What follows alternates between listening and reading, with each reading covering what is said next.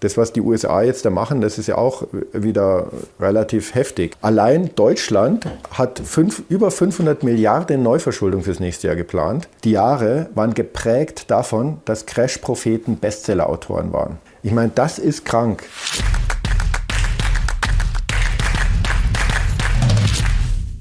Servus Leute und herzlich willkommen in einem brandneuen Video auf meinem Kanal. Mein Name ist Mario Lochner und ich bin heute endlich wieder Beck mit Beck mit Andreas Beck, Mathematiker und Portfolioexperte. Servus Andreas.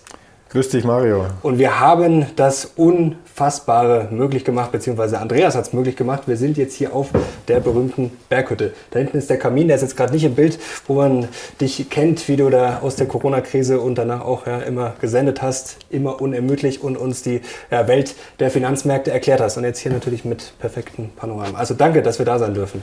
Nee, schön, dass ihr gekommen seid. Also wirklich ja. eine große Ehre und ich glaube auch eine würdige Kulisse, denn wir haben einiges zu besprechen. Wir wollen natürlich ja, ein bisschen zurückblicken, was ist jetzt eigentlich passiert. Wie schlimm ist das alles gerade wirklich? Und vor allem, ja, was erwartet uns 2023? Jetzt hatten wir vor kurzem die Woche der Wahrheit. Inflationszahlen, die FED kam, die EZB kam, die Börse hat darauf ein bisschen verschnupft reagiert. Du hattest vor wenigen Wochen gesagt, ja, Jahresende, die FED wird sich feiern lassen können und du hast mit 25 Basispunkten gerechnet. Jetzt sind es dann doch die 50 geworden. Warst du enttäuscht? Ja, es ist schon sehr interessant, was passiert ist, weil die Inflationszahlen haben sich eigentlich gut entwickelt. Mhm. Positiv wenn, überrascht, ja. Ja, haben positiv überrascht. Also wenn ich wieder nicht die Jahreszahlen nehme, wo ich die extrem hohe Inflation von einem halben Jahr noch mitschleppe, sondern eben die Monatsbetrachtung mache, mhm. dann haben wir praktisch schon eine Inflation von unter 3% in den USA, sind also schon unter dem Zinsniveau, sodass ich sagen würde, wir haben eine Situation gehabt, wo die Fed die Zinsen nicht erhöhen hätte müssen in dem Stil und vor allem auch nicht so aggressiv nochmal kommunizieren müssen. Auf der anderen Seite, sie konnte es, weil der Arbeitsmarkt in den USA ist sehr, sehr stabil, sehr robust. Auch da haben die Zahlen positiv überrascht aus der Perspektive der Arbeitnehmer. Und auch der Häusermarkt in den USA hat zwar etwas nachgegeben, aber da sieht man auch noch kein Anziehen bei ausfallenden Hypotheken, sodass das auch sehr robust ist. Sodass wir einfach, wir hatten die klare Situation, dass die FED die Zinsen erhöhen konnte, aber es nicht hätte müssen. Und in der Vergangenheit hat sie in einer solchen Situation immer nicht erhöht. Aber musste sie nicht, weil sonst hätte es ja wahrscheinlich jetzt wirklich die Mega-Jahres-Endrallye gegeben, oder? Also da möchte ich auch wirklich, das kann man gar nicht hoch genug gewichten. Das hat jeder jetzt erlebt, der das die letzten Monate verfolgt hat. Alle gucken auf den Dollar, alle gucken auf die Fed. Mhm. Alle gucken auf die Frage, was passiert dort am Zins. Und sobald es auch nur Tendenzen gibt, dass sich das nicht eskalierend verschärft, gehen die Leute wieder in den Aktienmarkt. Und das ging der FED definitiv auch zu schnell. Mhm. Und deswegen hat es jetzt auch nochmal gebremst. Aber mein Gott, dann passiert es halt in drei Monaten. Also die, die Zinsen sind sehr, sehr hoch. Das ist in dem Sinn kein Risiko mehr, dass die deutlich weiter steigen, weil die Inflation schon stark fällt. Und der ganze Markt, alle sitzen auf Cash, alle sitzen auf, äh, auf, auf ihren liquiden Mitteln und warten, dass sie jetzt da wieder reingehen können. Und insofern bin ich jetzt da auch sehr positiv. Mhm. Aber hat sich eigentlich überhaupt was geändert? Natürlich kann man jetzt sagen, die Worte, aber die Worte waren jetzt eigentlich auch ehrlich gesagt äh, dieselben wie davor. Klar, die EZB hat noch mit dem Quantitative äh, Tightening das vielleicht ein äh, bisschen verschärft, aber bei der FED die 50 Basispunkte waren jetzt keine Überraschung. Also es hatten ja manche sogar noch die 75 so im Hinterkopf befürchtet. Also man ist ja quasi runtergegangen von dem 75 auf die 50. Also Inflationszahlen haben wir schon gesagt, haben auch positiv überrascht. Also war es eigentlich nicht überzogen vom Markt, da ja, so viel rein zu interpretieren, Negatives? Ja gut, vorher hat er sich auch schon sehr positiv entwickelt gehabt mhm. und der Markt ist halt sehr nervös im Moment. Das sieht man auch zum Beispiel immer sehr gut, wenn man die Intraday Volatility anschaut, also sozusagen die Schwankungen untertags. Mhm. Das ist ja normalerweise in guten Marktphasen oder in normalen Marktphasen so, man schaut sich an, wie der Markt eröffnet und dann sieht man die Tendenz für den Tag. Das ist überhaupt nicht so. Kleinste Informationen und es springt gleich rauf und runter. Und ähm, ja, in der, der, Situation sind wir nach wie vor. Der Markt ist hochgradig nervös. Die Liquidität an den Märkten ist zum Teil auch gar nicht besonders hoch, sodass bestimmte Käufe und Verkäufe schon gleiche Kursbewegung, gleich Kursbewegungen ähm, verursachen können. Und das hat man auch wieder gesehen, ja. Und jetzt läuft es wahrscheinlich darauf hinaus, dann am 1. Februar kommt die FED ja wieder, dann gibt es da vielleicht noch die 25 Basispunkte Alibi und dann sind wir wahrscheinlich dem Zinsgipfel relativ nah, oder? Alles, also wenn keine ganz überraschenden Ereignisse mehr dazukommen, dann ist das so. Mhm. Und insofern gibt es auch keinen Grund, pessimistisch jetzt zu sein für 2023. Aber warum ist die Jahresendrallye jetzt ja, ausgefallen? Oder relativ mau ausgefallen? Ja. Gibt es rationale Gründe oder Nein. ist das einfach nur alles aus deiner Sicht Zufall? Es ist Zufall. Also es gab einige Ereignisse, die definitiv positiv waren. Mhm. Zum Beispiel das Ende der Null-Covid-Politik in China. Mhm. Die Handelsströme funktionieren wieder besser, was die Containerpreise angeht und so ganz eindeutig. Also es kommt langsam wieder ins Rollen, die Weltwirtschaft. Ähm, also es hätte positive Signale gegeben, es hat auch negative Signale gegeben mit einem äh, mit äh, überhitzten Märkten, die wir zum Teil sehen. Natürlich ist es auch ein negatives Signal, dass viele Investoren im Stress sind, weil ihre Anleihenportfolios so unter Wasser geraten sind. Aber dann haben wir auch noch Risiken auf der Häuserseite bei Immobilien, nicht nur in Deutschland, auch in den USA und in Europa allgemein, auch in China. Mhm. Aber ich könnte jetzt einen halben Vortrag halten, warum es steigt. Also wenn es gestiegen wäre, könnte ich einen halben Stunden Vortrag halten, wo ich es genau beweise, warum es so sein musste. Und wenn es gefallen ist, kann ich es genauso. Es ist einfach eine unsichere Gemengelage und da reichen kleine Nuancen schon, um irgendwelche Trends dann äh, zu produzieren. Jetzt wollen wir ein bisschen vorausblicken auf 2023 und da gibt es ja ein Wort, das ja äh, in aller Munde ist schon länger. Es ist eigentlich auch schon alter Hut. Die Frage ist aber natürlich, was passiert dann 2023 wirklich? Die Rezession. Das geht vom Soft Landing, auf das immer noch einige hoffen, was die Notenbanken ja versuchen, bis zu einer milden Rezession, bis zur Monsterrezession, bis zur Depression. Also da gibt es natürlich viele Spekulationen. Wir schauen immer auf die inverse Zinsstrukturkurve, die ja als ja, relativ sicheres Prognosewerkzeug äh, gilt, die zumindest immer vor jeder Rezession bisher äh, ja, invertiert war, was natürlich aber keine Garantie ist. Ähm, ja, was erwartest du? Ist das wirklich das Dominante für 2023? Wie schlimm wird diese Rezession? Das hat man schon gesehen, dass die Rezession jetzt keine große Rolle spielt. Woran? Für die Märkte.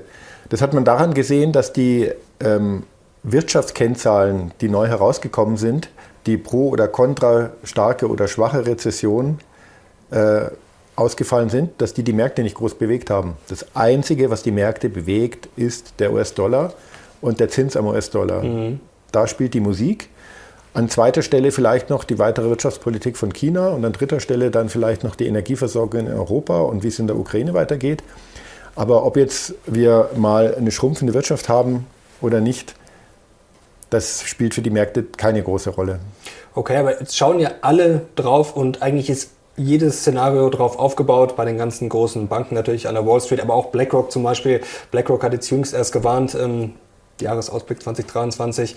Die haben natürlich auch das größere Ganze, jetzt nicht nur 2023, sprechen davon, dass diese Great Moderation der letzten 40 Jahre, wo wir halt ja alles moderat gesehen haben, Inflation für die Aktienmärkte, für die Anleihen, was sozusagen bequem, alles moderat, hat sich ganz stabil entwickelt, dass das jetzt erstmal vorbei sei. Und die sagen auch, die Rezession sei noch nicht eingepreist. Das ist ja das Narrativ von sehr vielen Experten, Bank of America, Morgan Stanley.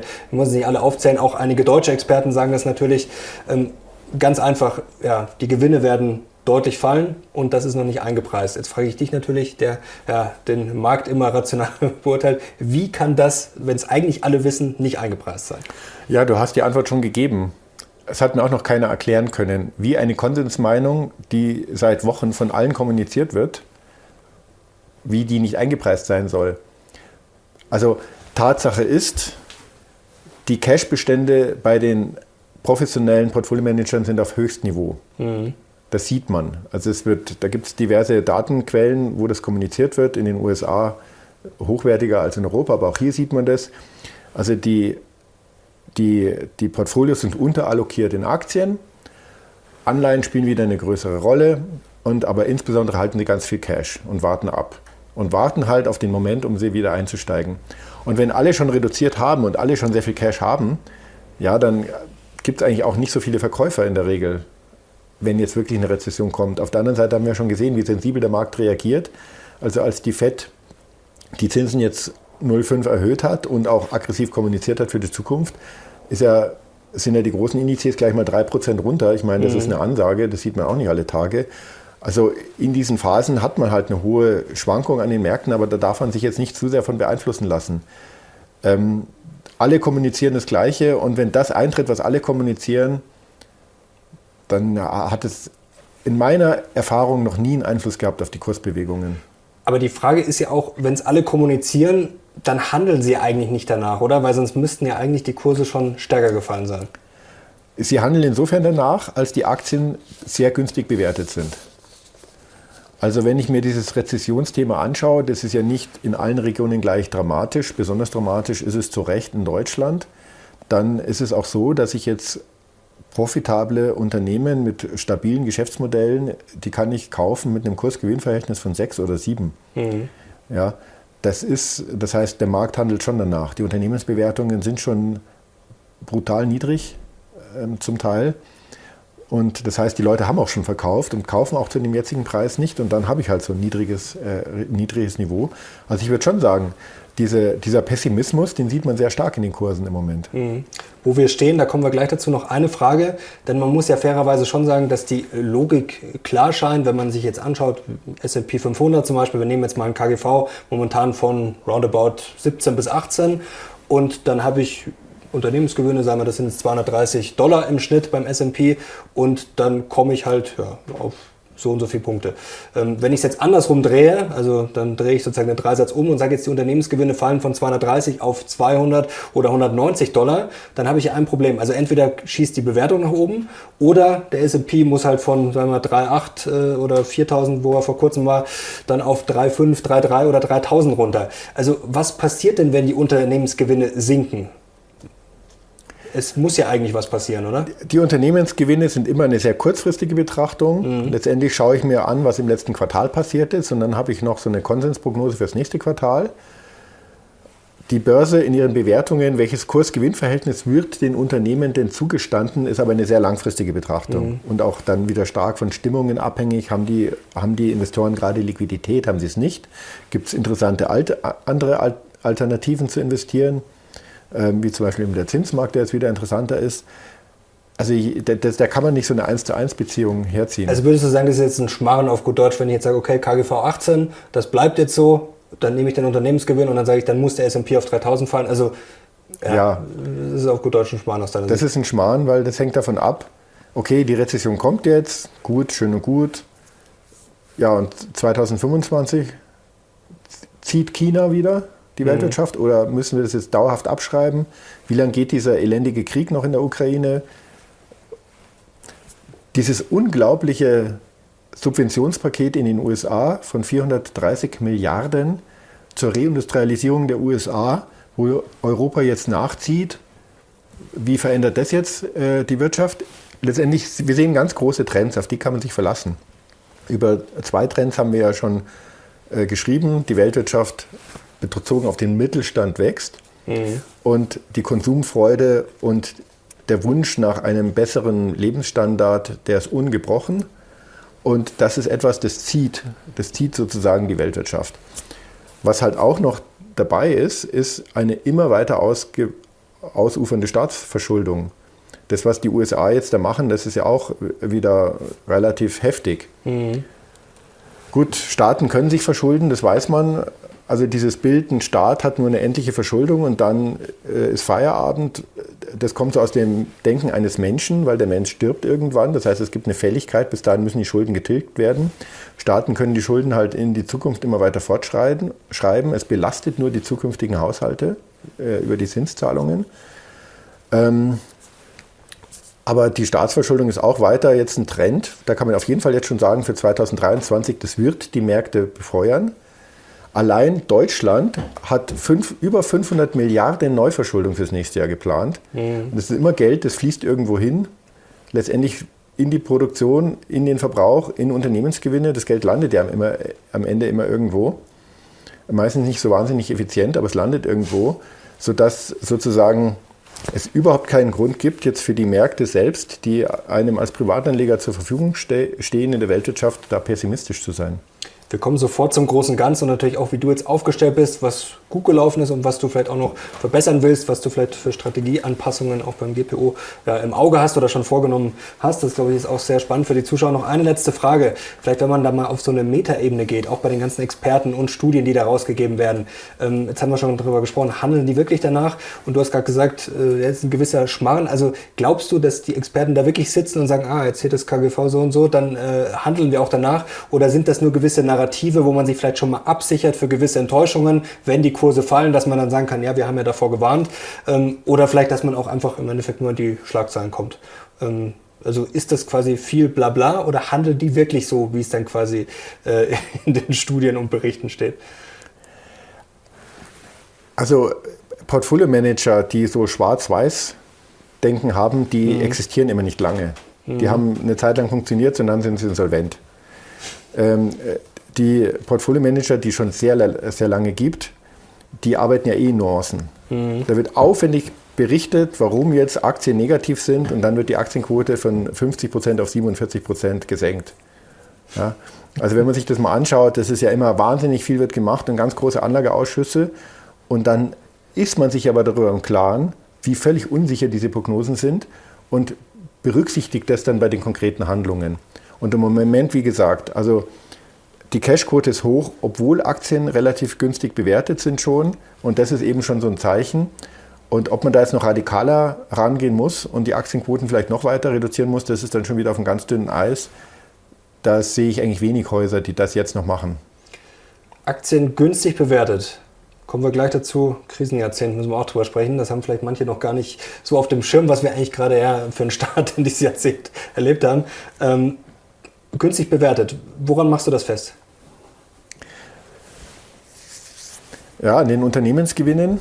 Und also ähm, vielleicht als Hinweis, ähm, ich habe gerade eine Studie fertig geschrieben für 2020, 2021, 2022. Also was ist in diesen drei Jahren eigentlich passiert und was kann ich daraus lernen für die Zukunft. Mhm. Das ist insofern auch interessant, weil das Global Portfolio One, was wir hier öffentlich ja immer wieder diskutieren, das wird, ist jetzt auch drei Jahre alt geworden. Das heißt, da kann ich drei Jahre ganz konkret zeigen, welche Handlungen waren gut und welche waren schlecht und was muss ich daraus lernen.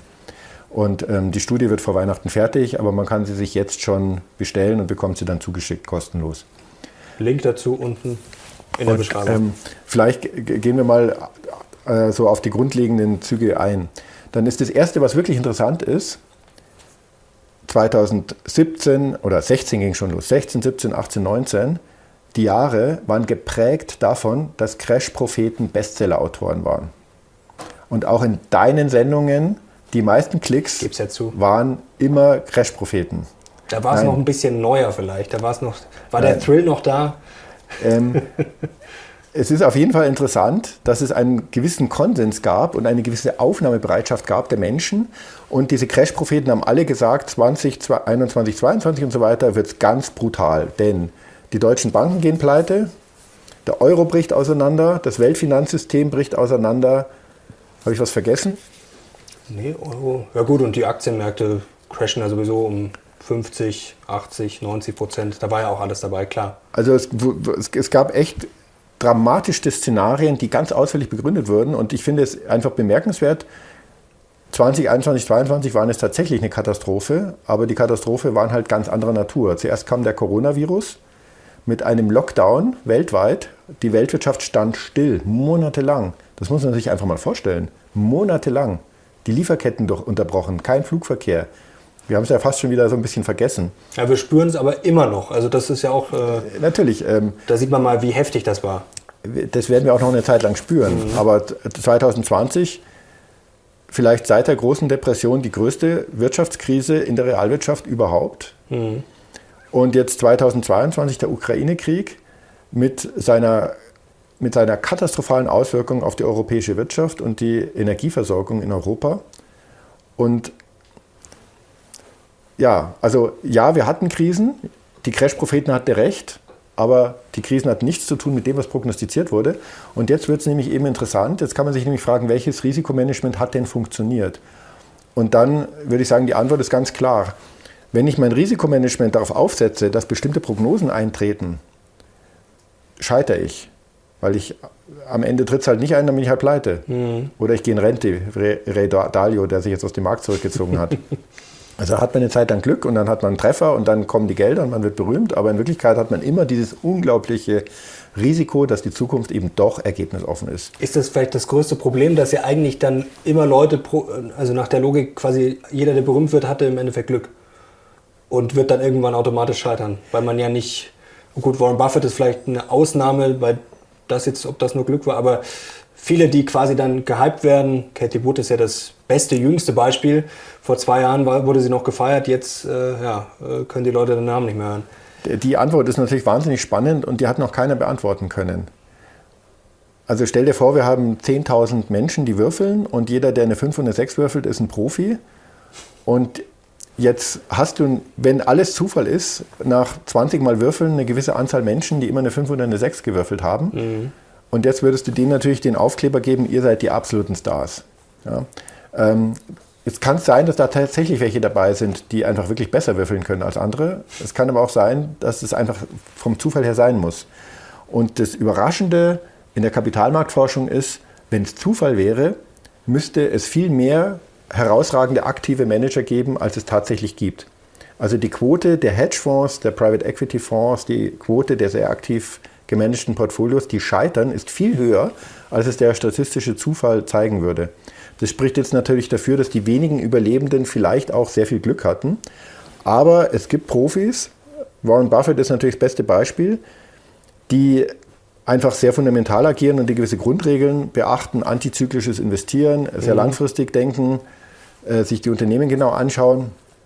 Und ich will die Leistung derer überhaupt nicht äh, schmälern. Aber es ist auf jeden Fall trotzdem immer sehr interessant, wenn man sich das anschaut. Meistens ist es so wie bei Casey Woods, die hat einen wahnsinnigen Erfolg und während sie diesen Erfolg hat, hat sie noch gar nicht viele Assets an der Management. Erst nachdem sie den Erfolg hatte, mhm. wird sie gefeiert, steht in der Zeitung, alle wollen rein und dann kommen die großen Volumina und wenn es dann bergab geht, sind die Verluste halt auch entsprechend groß, sodass sich diese Anlageprodukte, dass man da ein falsches Bild kriegt. Das sieht immer so aus, als hätte man, na gut, zuerst hat man halt gewonnen, dann hat man verloren, so what. Aber das stimmt nicht, weil den Gewinn haben die Anleger nicht mitgemacht. Die, die meisten sind dann unter Wasser, weil sie halt dann spät die, die meisten, genau. reingehen. Also im Schnitt wird damit sehr viel Geld verbrannt von Anlegern. Und deswegen sind wir da auch so skeptisch dagegen, mhm. ja, ohne dass wir da jetzt eine einzelne Leistung schmälern wollen. Und äh, was hat funktioniert? Funktioniert hat, dass man sagt, ähm, Krisen kommen immer wieder, ich kenne aber die Ursachen der Krisen nicht und Krisen haben immer die gleiche Muster. Weil wenn ich auf diese Art arbeite, dann ist es mir egal, warum eine Krise kommt, dann kann ich mein Portfolio so aufstellen, dass es halt funktioniert.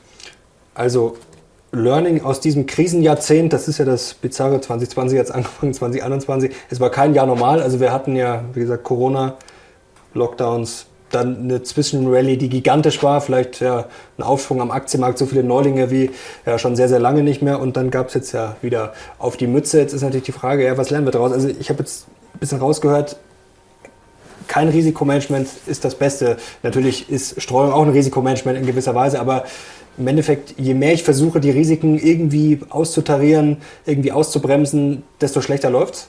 Nein, Streuung ist das beste Risikomanagement überhaupt, was man machen kann. Genau, aber zusätzliches Risikomanagement, dann wird es quasi nur schlechter. Eine Investitionsreserve zu halten, ist dann auch hilfreich. Damit okay. streue ich das Risiko über die Zeit, nicht nur über den Raum. Mhm.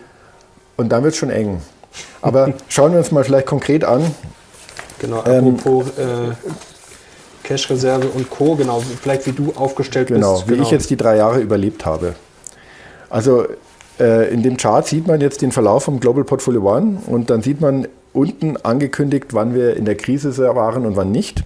Krise heißt, Aktienquote wird erhöht und die Investitionsreserve wird gesenkt.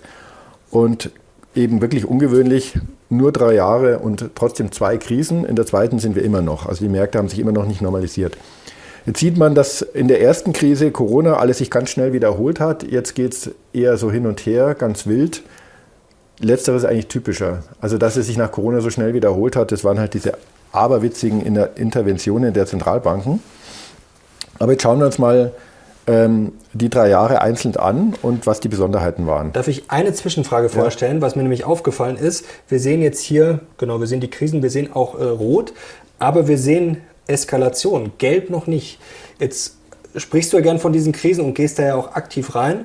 Es werden sich aber sicherlich einige fragen, wenn das jetzt noch keine Eskalation war, so geballt in so kurzer Zeit, so viele Probleme, von Krieg bis zur Pandemie, das muss man in zwei Jahren auch erstmal äh, schaffen, Lockdowns, also gefühlt äh, geht ja kaum mehr. Was braucht es denn noch für eine Eskalation? Geht es da nur quasi um die Kurse, wie stark sie fallen? Ja, genau. Also es geht halt darum, wie aberwitzig hoch sind die Kapitalkosten der Unternehmen mhm. und wie aberwitzig interessant ist es für mich jetzt zu investieren. Und da haben wir Krise bei 20 Prozent Einbruch an den Märkten und Eskalation haben wir bei 40 Prozent Einbruch mhm. an den mhm. Märkten und bei Corona hatten wir 38. Okay, also wäre es fast, fast zur Eskalation ja, gekommen. Ja, es wäre fast dazu gekommen. Eskalation ist tatsächlich, wenn ich die Daten ganz langfristig sehe, sehr selten. Mhm. Also wir hatten es natürlich 2003 und wir hatten es 2009. Also in einem Jahrzehnt zweimal, aber da muss man schon ganz lange zurückgehen, bis man das wieder findet. Sodass, also das ist schon, also dass wir es bei Corona jetzt schon wieder fast gehabt hätten, war schon irre. Also wir haben schon so turbulente Märkte, das muss man schon sagen. Da eine kritische Frage dazu. Jetzt ist ja das quasi so an der Kante. Im Nachhinein wäre es jetzt natürlich genial ja. gewesen, da die Eskalation 100% zu haben. Ist das so ein kleiner Fallstrick dann schon wieder, weil man da ja auch im Endeffekt ist das ja schon wieder menschengemacht oder weil ich muss ja irgendwo diese Grenze quasi festlegen. Ja, natürlich. Natürlich haben wir uns geärgert. Wir hatten ja auch alles schon vorbereitet. Mhm. Auf der anderen Seite, man muss sich einfach in die damalige Situation zurückversetzen. Keiner mhm. wusste, Klar. wie die Weltwirtschaft sich überhaupt jemals wieder davon erholen soll. Mhm. Keiner wusste, wie gefährlich dieser Virus wirklich ist. Das wusste keiner, war neu. Auch äh, die Corona-Kritiker wussten es nicht und auch Lauterbach wusste es nicht. Es war einfach völlig unsicher. Und eines ist halt schon immer der Fall. Wenn ich die Investitionsreserve aufgelöst habe, bin ich nackt. Dann bin ich mhm. voll investiert. Wenn jetzt nochmal was passiert, kann ich nicht mehr handeln. Mhm. Ähm, insofern rückblickend klar. Auf der anderen Seite, man hat halt dann auch keine Optionen mehr. Also, dass man da mit, diesem, mit dieser letzten Reserve vorsichtig ist und im Zweifelsfall es versäumt, ist natürlich richtig. Aber was du sagst, ist natürlich schon so. Wir haben ja ganz grob 20, 40, weil es geht ja ums Prinzip. Mhm. Natürlich, es wird manchmal mir vorgeworfen, dass in einem Backtest diese Strategie nicht outperformt hätte, einen 100% MSCI World. Aber das ist halt langweilig. Natürlich, ich könnte so kalibrieren, dass es im Backtest massiv outperformt. Da hätte ich die Grenzen halt so gesetzt, dass in den vergangenen mhm. Krisen das genau gepasst hätte. Und so ist es halt so, mit den Grenzwerten, die wir haben, waren wir 2002 viel zu früh schon voll investiert. Ähm, ja gut, ja, also du bist immer irgendwo dann, klar. Also nein, man darf nicht, man muss immer aufpassen. Pfadabhängigkeit ist ganz giftig. Und mhm. wenn ich das kalibriere, wenn ich das optimiere in irgend, auf irgendwelche Schwellwerte, dann werde ich pfadabhängig und der Pfad der Zukunft wird dann doch irgendwie anders sein. Und was wir ja machen wollten ist, wir wollten ganz, ganz stabil ein Portfolio-Management-System haben, welches nur die Grundprinzipien nutzt, um die Rendite zu maximieren. Und Grundprinzip ist, in Krisen sind die Kapitalkosten der Unternehmen erhöht und deswegen kann ich das nutzen. Punkt. Alles, was ich da noch feinjustiere, würde mich schon wieder in so eine Pfadabhängigkeit bringen. Genau, Aber richtig draus gebracht war dann äh, trotzdem, trotzdem ist es interessant, die drei Jahre im Detail mal anzuschauen, weil ich habe ja auch schon viel erlebt, aber das habe ich auch noch nicht erlebt, diese drei Jahre. Also ich fange an mit 2020, man sieht hier 21, 22 immer in Türkis ist europäische Staatsanleihen in Euro. Ähm, rot ist dieses ganz breit gestreute Global Portfolio One und äh, dunkelblau ist der MSCI World.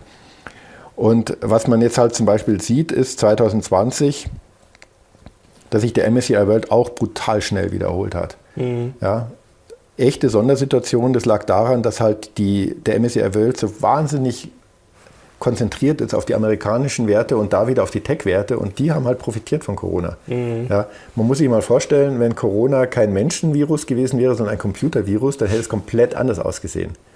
Also 2020 war insofern echt einzigartig.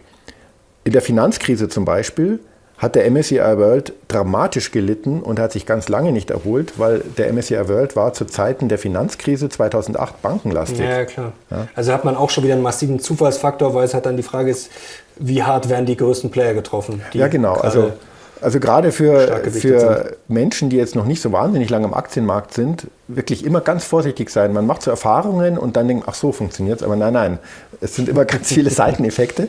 Und 2020, der Seiteneffekt, dass das massive Problem, was aufgetreten hat, zufällig die Indexschwergewichte US-Technologie sogar gefördert hat im mhm. Geschäftsmodell, Habe ich so noch nicht erlebt. War natürlich toll. Okay. Ähm, Anleihen haben auch erstmal gelitten, haben sich dann aber gefangen und gehalten, so wie man es erwartet. So dann 2021 sind die amerikanischen Tech-Werte ja davon gelaufen. Das haben wir ja mehrfach kommentiert und mhm. haben es gesehen und wir haben gestaunt. Es spielte keine Rolle mehr. Mache ich einen Gewinn, mache ich keinen Gewinn. Sobald Nasdaq drauf stand, ging die Post ab. Bisschen wilder Westen fast schon. Ja. Es war wilder Westen. und alle haben sich gefragt, ja, wann bricht das ein? Aber es ging das ganze Jahr durch. Und dann ist erst, ähm, und deswegen auch dann von diesem konzentrierten Portfolio in dunkelblau eben dann diese Outperformance. Gut, 2022 ist diese Tech-Blase dann zumindest teilweise geplatzt, wurde aber dann wieder auch von der Sondersituation aufgefangen, dass schon wieder eine Krise ist, von denen wer profitiert? Die US-Wirtschaft. Mhm. Ja? Also ähm, weil Corona, äh, weil jetzt dieser Ukraine-Krieg halt vor allem die europäische Energieversorgung zerlegt hat. Die europäische Wirtschaft steht jetzt erstmal wieder vor einem Neuanfang, die muss sich neu erfinden, aber die Amerikaner sind Energieexporteur, die Amerikaner sind Waffenexporteur.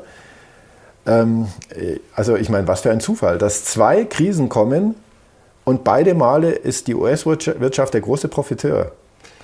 Da lauert vielleicht schon die nächste Falle. Wir haben nämlich gleich noch einen Chart hier, ja. wo man nämlich sieht. Nee, genau. Also lassen wir das noch zu Ende machen. Und was 2022 dann auch einzigartig war, ist, dass ich mit den sicheren Staatsanleihen mehr verloren habe als mit den Aktien. Aber gut, schön gut. Jetzt, was kann ich daraus lernen? Mhm. Ähm, ich sage mal, wirklich meine Empfehlung an alle Zuschauer, nicht daraus schließen, dass die Amerikaner 2023 wieder outperformen. Das ist nämlich das Einzige, was man an den Mustern sehen kann. Das hat bis jetzt eigentlich nie funktioniert. Ich habe hier mal ähm, eine, eine Darstellung mitgebracht von Vanguard. Das ist ein, ein buntes Kachelfeld und es zeigt immer die beste Anlageklasse pro Jahr. Und dann sieht man, was man hier eigentlich sieht, ist, dass man nicht sieht. Also der didaktische Mehrwert ist, Risikostreuung lohnt sich auf Dauer doch, weil jedes Jahr ist irgendwas anderes oben.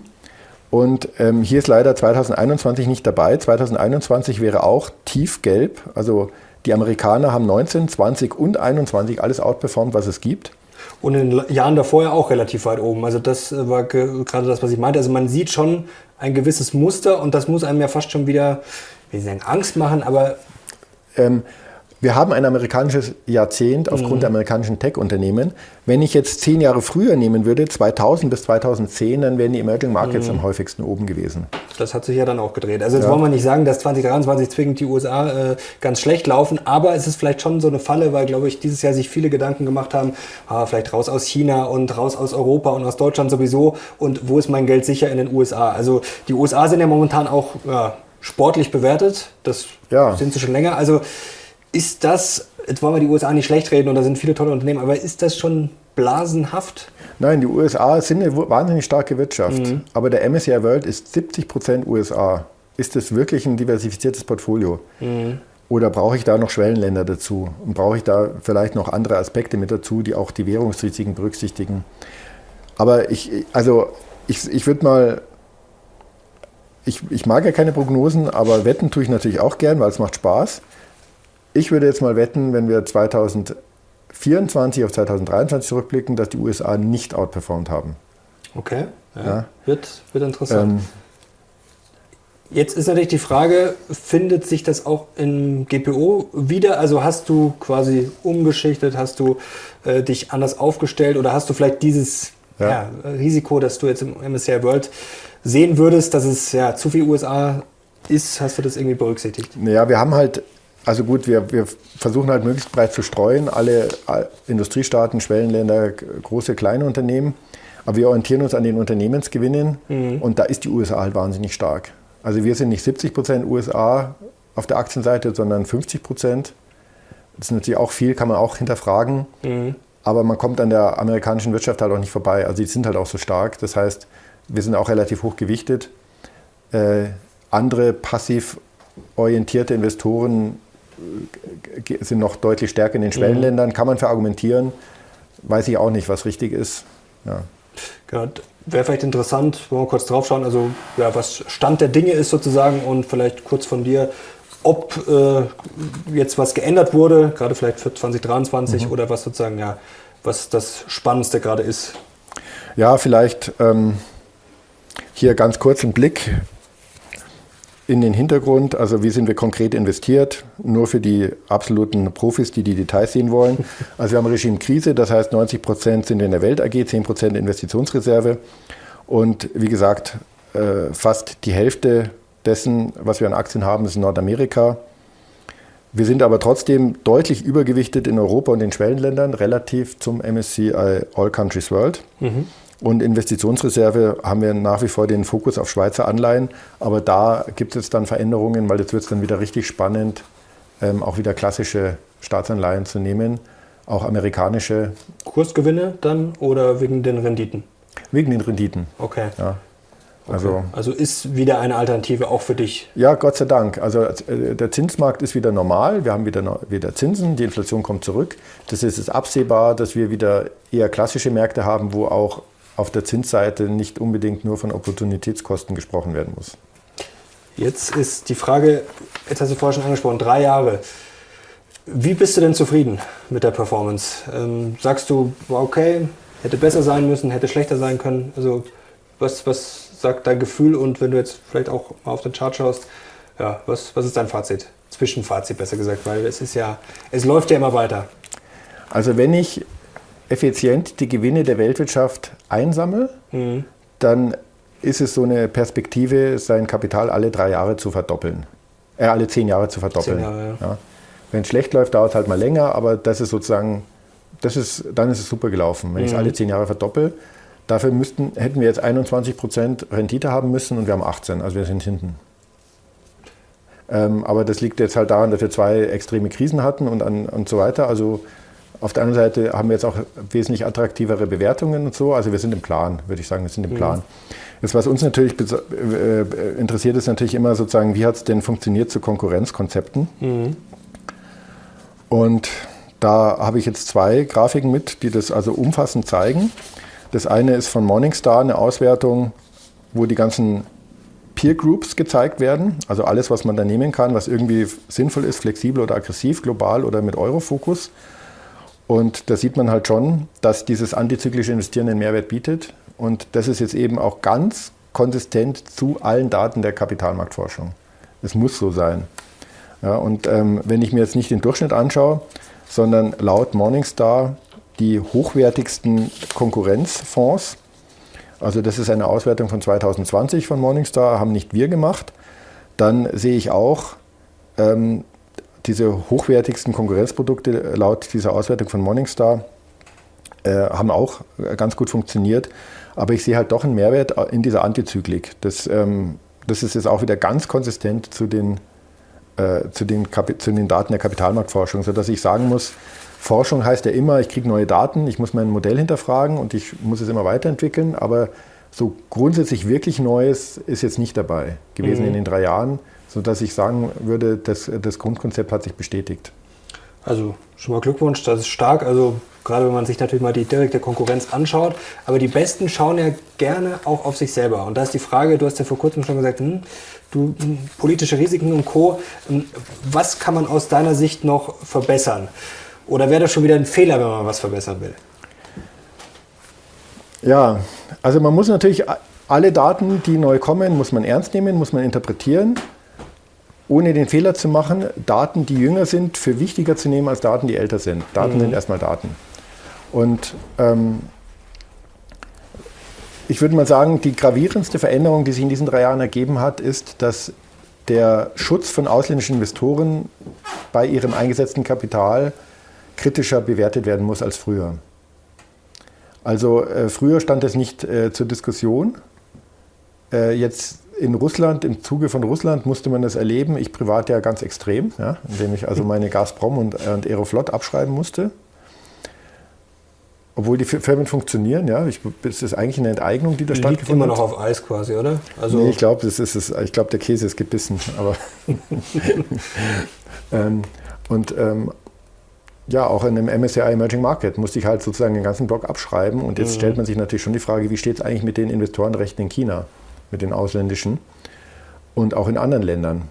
Äh, Und ähm, das ist etwas, wo wir auch gerade daran arbeiten, zu, das zu bewerten und zu versuchen, in einen Bewertungsalgorithmus zu fahren. Mhm. Es kann sein, dass man da mit bestimmten Abschlägen arbeiten muss. Also das will ich jetzt noch nicht, da will ich jetzt noch nicht vorgreifen, aber das ist auf jeden Fall ein Thema, das hatten wir einfach nicht. Das ist ein Risiko, das hatten wir nicht. Aber ihr seid dran, also ihr ackert das jetzt gerade richtig Wir sind durch. dran und ähm, es kann sein, dass man bei einigen Märkten so politische Risiken nochmal anders, anders zusätzlich bewerten muss als Risikofaktor. Mhm. Es geht ja immer bei diesem breiten Streuen, geht es ja immer darum, dass man ähm, kein Ausfallrisiko hat und eine Enteignung ist halt so ein typisches Ausfallrisiko, was man da nicht gebrauchen kann. Sehr spannend. Also auf Gazprom und äh, Co. Wir, können wir heute jetzt nicht genau eingehen, aber vielleicht machen wir da mal eine Sondersendung, weil das ist auch ein spannendes Thema. Aber ja, ist Wahnsinn. Also das, da sieht man, dass es dann doch Sachen gibt, die man dann vielleicht doch nicht auf dem Schirm hat. Ähm, ja, genauso wie äh, hier ist noch ein spannender Chart. Ja, die, ich habe genau. Die besten hab, Märkte. Nachdem man ja alles immer äh, nachher wusste, vergisst man immer gerne die Unwissenheit, die man eigentlich hat. Und deswegen habe ich hier einen Chart vorbereitet. Also ehrlich gesagt habe ich den geklaut.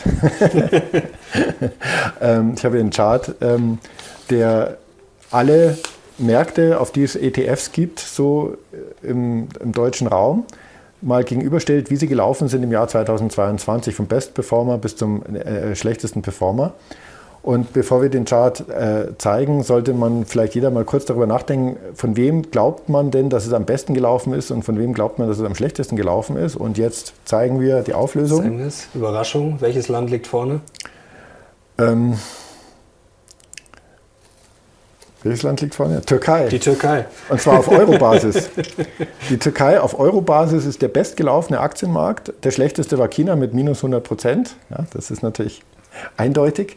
Aber auch, dass Vietnam so schlecht gelaufen ist und äh, auch, dass zum Beispiel der MDAX so extrem schlecht gelaufen ist, ist genauso wenig äh, vorhersehbar gewesen wie äh, die Gewinner. Indonesien, glaube ich, war einer der großen Gewinnermärkte. Lateinamerika auch. Lateinamerika ist sehr gut gelaufen. Also das vielleicht noch äh, als nettes, nette Verbildlichung, wie sinnlos es ist, Prognosen zu machen und so Märkte vorher einschätzen zu wollen. Jetzt wollen wir noch am Ende so zum ganz großen Ganzen kommen. Und zwar, ähm, wie es BlackRock ja auch beschrieben hat, äh, vielleicht ist es doch eine gewisse Zeitenwende. Es hat sich ja jetzt in kurzer Zeit sehr viel geändert. Also wenn man sich jetzt das mal vorstellt, vor einem Jahr hatten wir quasi noch Nullzinsen. Ähm, das waren jetzt die schnellsten Zinserhöhungen, äh, die wir jemals gesehen haben, wenn ich das jetzt richtig im Kopf habe. Also so schnell wurde es noch nie hochgeprügelt. Ähm, auf einmal sind Anleihen dann doch wieder interessant, nachdem sie aber ein katastrophales Jahr hinter sich hatten. Also es ist, hat sich jetzt in so viel kurzer Zeit so viel geändert. Ähm, vor einem guten Jahr hatten wir noch Aktienrally, hatten wir noch die Bitcoin-Rally. Da haben wir, da hieß es auch, wann der Bitcoin jetzt die 100.000 erreicht, nur eine Frage der Zeit. Und dann irgendwann vielleicht die Million. Jetzt äh, lief es zuletzt nicht so gut. Inflation hoch, aber jetzt schon wieder am äh, Abflauen. Ähm, was machen wir draus? Also ist das jetzt eine neue Welt, äh, in die wir eintreten? Wird das ein anderes Jahrzehnt als das ja. letzte? Ja, das ist, äh, ich glaube, es ist eine wunderbare äh, Abschlussfrage. Letztendlich sind wir wieder zum alten Normal zurückgekehrt. Wenn ich es mal ganz hart betrachte, diese ganze Turbulenzen, die hinter uns liegen und so, das blende ich alles aus und schaue mhm. mir wirklich an, Status quo, wo stehen wir jetzt? Ähm, zum Wechsel zum Jahr 2023. Wir haben endlich wieder Zinsen. Das war ja wirklich absurd, dass sich selbst Unternehmen mittelfristig äh, verschulden konnten mit einer Negativverzinsung. Also Siemens hat zum Beispiel eine dreijährige Anleihe herausgegeben, 2019 mit einer Negativverzinsung. Ich meine, das ist krank. Das ist natürlich etwas, das zerstört die ursprünglichen Prozesse, wie Wirtschaft funktioniert. Ja? Und diese extremen Aktivitäten der Zentralbanken. Also wir hatten, wir hatten Absurditäten, die dann dazu geführt haben, dass, äh, dass auch dann eben so Crash-Theorien auf so fruchtbaren Boden standen. Weil jeder hat gefühlt, es ist irgendwie aus dem Gleichgewicht, irgendwas stimmt nicht. Und alle hatten Angst, dass es nicht wieder zu einem Gleichgewicht zurückfindet. Und jetzt kann ich sagen, es ist wieder zum Gleichgewicht zurückgekommen bis auf kleine Ausnahmen, auf die können wir gleich zu sprechen kommen. Aber es ist wieder zum Gleichgewicht zurückgekommen. Es war ein Märchen, dass die Zentralbanken die Zinsen nicht erhöhen können. Es war ein Märchen, dass die Zentralbanken ihre Bilanzen nicht wieder anfangen können zu schrumpfen. Es war ein Märchen, dass dann alles zusammenbrechen muss. So, jetzt haben wir wieder normale Zinsen. die Aktienmärkte sind auch wieder wirklich attraktiv bewertet. Das ist was ganz anderes als vor einem Jahr. Diese extreme Blase in den Tech-Märkten hat sich auch insofern aufgelöst, als die, die keine Gewinne machen, die sind jetzt auch wirklich abgestraft worden. Werden jetzt die, ist das vielleicht sogar positiv, weil viele sagen ja jetzt, das ist natürlich auch immer eine steile These nach dem Motto, ja, das wird jetzt ein verlorenes Jahrzehnt oder die alten Aktiengewinne sind nicht mehr drin, aber ich höre gerade bei dir raus, das Old Normal, sage, nenne ich es jetzt mal, ist ja immer die Rede vom New Normal, aber eigentlich ist es ja jetzt eine gewisse alte Welt. Ähm, ist das vielleicht sogar positiv, weil viele Unternehmen gezwungen werden, jetzt mal wieder effizienter zu handeln. Es wird nicht jeder Schrott gepusht, es kriegt nicht jede, sagen wir mal, mittelmäßige äh, Geschäftsidee äh, Geld nachgeschmissen. Also ist das vielleicht sogar besser, weil dann sozusagen mal der Schrott aussortiert wird und die, die da bleiben, besser wirtschaften müssen und vielleicht dann auch wirklich ja das, was da ist, höhere Qualität bekommt. Also für die Wirtschaft ist Normalität immer besser, mhm. weil damit kann ich planen. Damit habe ich ein Investitionskonzept, was ich aufstellen kann und damit weiß ich, wie, wie wird sich die Konkurrenz bewegen. Also ja, wir haben wieder ein Normal und das ist natürlich besser. Ich kann jetzt wieder ganz anders ins nächste, ins nächste Jahrzehnt gehen. Und auch die Risiken, die jetzt wieder da sind, sind gesund. Zum Beispiel, dass die Schwellenländer wieder als riskant angesehen werden. Mhm. Die wurden ja eine Zeit lang auch als eierlegende Wollmilchsau gehypt. Ja? Aber natürlich habe ich da politische Risiken und andere Risiken, die niedrigere Unternehmensbewertungen begründen. Auch so neue Themen, die entstanden sind, wie eben Kryptowährungen. Äh, ja, ich werde, wieso mache ich überhaupt nur irgendwas? Damit werde ich halt ganz einfach reich und so. Auch da ist jetzt unglaublich viel Luft rausgegangen. Ja, ist alles sehr gesund. Auch die Immobilienmärkte, dass da jetzt wieder mal so ein bisschen äh, so ein Rückgang ist. Und man merkt, äh, das ist auch keine, keine Sache, die immer nur nach oben geht. Also wir haben jetzt einfach wieder viel normalere Märkte. Und was ich mir eigentlich wünsche, ist, dass wir das jetzt auch eine Zeit lang behalten. Mhm. Also, dass wir vielleicht wirklich, ähm, klar, die Zinserhöhungen werden zurückgehen oder auch nicht mehr weiter steigen, die Zinsen, was die Zentralbanken angeht. Die Inflation kommt zurück, das ist offensichtlich, zumindest in den USA.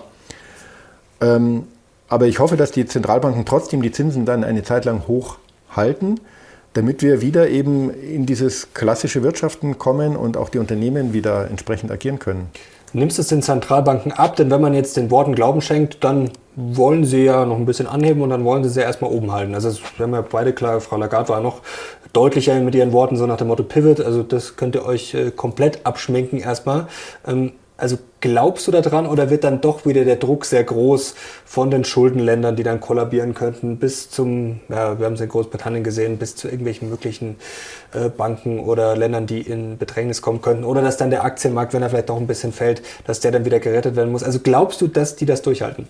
Ja, ich glaube, dass sie das durchhalten, weil die haben auch gemerkt, wie angreif sie sich machen, bar machen und wie äh, erpressbar die sich auch machen mhm. mit, mit den Negativzinsen. Und auch für diese ist es eine viel komfortablere Situation, weil wenn ich ein hohes Zinsniveau habe und es kommt wirklich wieder zu einem Einschlag wie eben so eine Corona-Krise, dann kann ich auch überhaupt erstmal wieder reagieren. Ja. Jetzt, was natürlich zu, diesem ganzen, was zu dieser ganzen Landschaft nicht passt, ist die exorbitante Staatsverschuldung, die wir mhm. haben. Ich rede nicht von der bestehenden Staatsverschuldung. Die ist eben jetzt nicht wirklich gravierend, weil das kann halt immer prolongiert werden. Das macht nichts. Der Markt hat schon akzeptiert, diese Verschuldung sondern ich, ich äh, rede davon, dass ja sehr viele Programme sind in den USA und auch in Europa, die jetzt davon ausgehen, dass ich jede Menge neue Staatsanleihen emittieren kann und dass die auch Käufer finden. Und da gibt es eigentlich nur zwei Perspektiven, die man darauf haben kann. Die eine ist, wir kriegen auch wieder eine steilere Zinskurve. Mhm. Das ist das, was ich erwarten würde. Äh, die zweite ist, die Zentralbanken kaufen halt dann doch wieder auf. Gut, beides bringt jetzt den Markt nicht zum Kippen. Ähm, das ist eigentlich nur interessant fürs Zinsmanagement. Wie positioniere ich mich auf der Rennseite? Darauf eine Meinung sich zu bilden, aber beides ist ganz gut und mit beiden der, äh, können die Investoren gut leben. Also ich denke, dass wir jetzt 2023 ein gutes Jahr haben werden und ähm, dass wir auch ein wesentlich stressfreieres Jahr haben werden, weil einfach alles wieder auf ein viel, es war schmerzhaft, aber jetzt haben wir wieder eben normale Märkte. Also sagt das auch dein Bauchgefühl? Also du hast ein gutes Gefühl. Auch wenn eigentlich du nicht nach Gefühlen handelst, aber trotzdem, du hast ja schon so eine, ja, nicht so eine, sondern eine große Erfahrung. Also du hast ein gutes Gefühl. Ich bin ja viel im Kontakt schon mit größeren Investoren mhm. und ich sitze auch in dem einen oder anderen Anlageausschuss und so weiter. Ja, auf jeden Fall. Alle freuen sich wieder über diese Normalisierung. Auch die Pensionskassen, Versicherungsgesellschaften es, es, es ist eine andere Stimmung jetzt wieder da. Man muss nicht mit Gewalt irgendwelche Umgehungen schaffen, weil man nicht klassisch investieren kann. Mhm. Und das ist, das ist gesund, ja. Gesund noch ganz kurz zum Bitcoin. Hast du, bist du, bist du noch investiert? Du hast ja, du hast ja, glaube ich, mal gekauft. Ja, ich habe einen Bitcoin und den genau. halte ich, bis er wertlos wird. Das habe ich genau. zugesagt, genau. das mache ich auch. Und, und da ähm, sieht es gut aus gerade. Also zumindest die Tendenz. ja, da habe ich auch äh, vielleicht noch zwei Charts mitgebracht, die da interessant sind. Äh, der erste zeigt den Kursverlauf und ich bin überrascht, der Bitcoin hält sich. Ja, er fällt nicht auf Null. Und ähm, obwohl der Bitcoin gescheitert ist, in seinem Versprechen, ein Transak Transaktionsmedium zu sein, niemand kauft seinen Tesla in Bitcoin. El Salvador, das Experiment ist gescheitert. Eigentlich spricht auch gar keiner mehr davon. Was übrig bleibt, ist dann der Bitcoin als Spekulationsinstrument. Ja, ich kaufe es, weil ich glaube, dass ich damit einen Gewinn mache. Werden die Kommentare kommen, der Beck hat es nicht verstanden, das ist ja ein Wertaufbewahrungsmittel, ein digitales. Ja, in Wirklichkeit hat es eine hohe Wohler und damit brauche ich auch eine Gewinnperspektive, sonst macht so eine hohe Wohler keinen Sinn. Und das ist ja auch gut, dann kann man damit spekulieren, warum nicht? Man kann mit allem Möglichen spekulieren, auch mit Kunstwerken kann man spekulieren. Aber so, wenn, wenn etwas explizit von Leuten gekauft wird, die denken, damit große Gewinne zu erwirtschaften und dann bricht so ein, dann fällt sowas halt auch gerne ganz in sich zusammen, weil dann mhm. ist so die eigentliche Story weg. Ja, nicht die Story, überlegenes Transaktionsmedium, sondern die eigentliche Story, warum die Leute gekauft haben. Und da sieht man beim Bitcoin, nein, es gibt, es gibt so eine echte Gruppe, die glaubt an dieses Instrument. Und deswegen finde ich das extrem bemerkenswert, dass sich der Bitcoin hält. Und das macht eigentlich ist eigentlich ein Anzeichen dafür, dass es ihn wahrscheinlich in 10 oder 20 Jahren tatsächlich noch gibt. Ja? Und ähm, warum hat aber der Einbruch jetzt überhaupt keine Auswirkungen gehabt auf den Finanzmarkt? Das wurde auch immer spekuliert, dass, mhm. dass das jetzt schon so dominant ist. Der Bitcoin ist halt in Wirklichkeit überhaupt nicht dominant. Also der ist überhaupt nicht dominant. Weil also, einfach die Market Cap zu klein ist. Nein, äh, weil es gibt ja in dem Sinne keinen Market Cap, weil es gibt ja keinen Markt. Das ist ja es ist ja jetzt keine wirkliche Industrie, sondern es ist ja einfach nur irgendwas, ja, was halt mhm. irgendwie bewertet ist. Sind ja, eigentlich sind es ja nur äh, verschlüsselte Zahlenreihen. Da können wir uns darauf einigen, dass die jetzt eine Million wert ist oder ein Euro. Das ist ja trotzdem immer noch in der Realwirtschaft jetzt nicht existent. Aber ähm, ich habe hier mal eine, eine, aktuelle Übersicht mitgebracht, wie denn die Bitcoin eigentlich verteilt sind. Ja? Mhm. Und dann sieht man eben, dass es, wenn ich mir anschaue, wer hält denn wirklich Bitcoin, es spielt einfach keine Rolle. Also 0,4 Prozent der Wallets halten über 50 Prozent aller Bitcoin. Und fast alle Menschen, die im Bitcoin-Raum spekulieren, haben weniger als ein Bitcoin. Also in Wirklichkeit, es ist überhaupt noch kein Breitenphänomen. Und da auch ganz interessant natürlich, es gibt immer wieder Untersuchungen, ob denn die Umsätze an den Börsen zu Kryptowährungen, ob die überhaupt echt sind oder ob die gefaked sind. Und da gibt es sehr glaubwürdige Analysen, dass über die Hälfte dieser Umsätze, die da äh, veröffentlicht werden, dass die in Wirklichkeit Fake-Umsätze sind. Wir haben ja dieses Jahr auch ein paar Luftnummern erlebt. Äh, ja, und jetzt geht halt auch mal wieder eine, geht halt auch mal wieder so ein großer Player pleite. Aber außerhalb der Branche sieht man da keine großen Wellen. Ja, das vielleicht noch zum Abschluss. Also selbst also, der Bitcoin wird das Weltsystem nicht mehr zum Einsturz bringen. Das ist doch ein schönes Schlusswort. Andreas, ja. herzlichen Dank dir. Ich hoffe, euch hat Spaß gemacht und ich hoffe, ihr könnt auch, konntet ein bisschen die Aussicht genießen und dass Andreas das ja möglich gemacht hat. Ich glaube, das hat sie nochmal ordentlich Daumen nach oben verdient und natürlich auch, wenn sie dich kommendes Jahr wiedersehen wollen. Danke dir. Vielen Dank und frohe Weihnachten an alle und ein gutes neues Jahr. Dir auch schon mal und das wünsche ich euch natürlich auch schon mal, aber wir sehen uns natürlich nochmal in diesem Jahr. Danke dir, danke euch, wir sind jetzt raus. Ciao.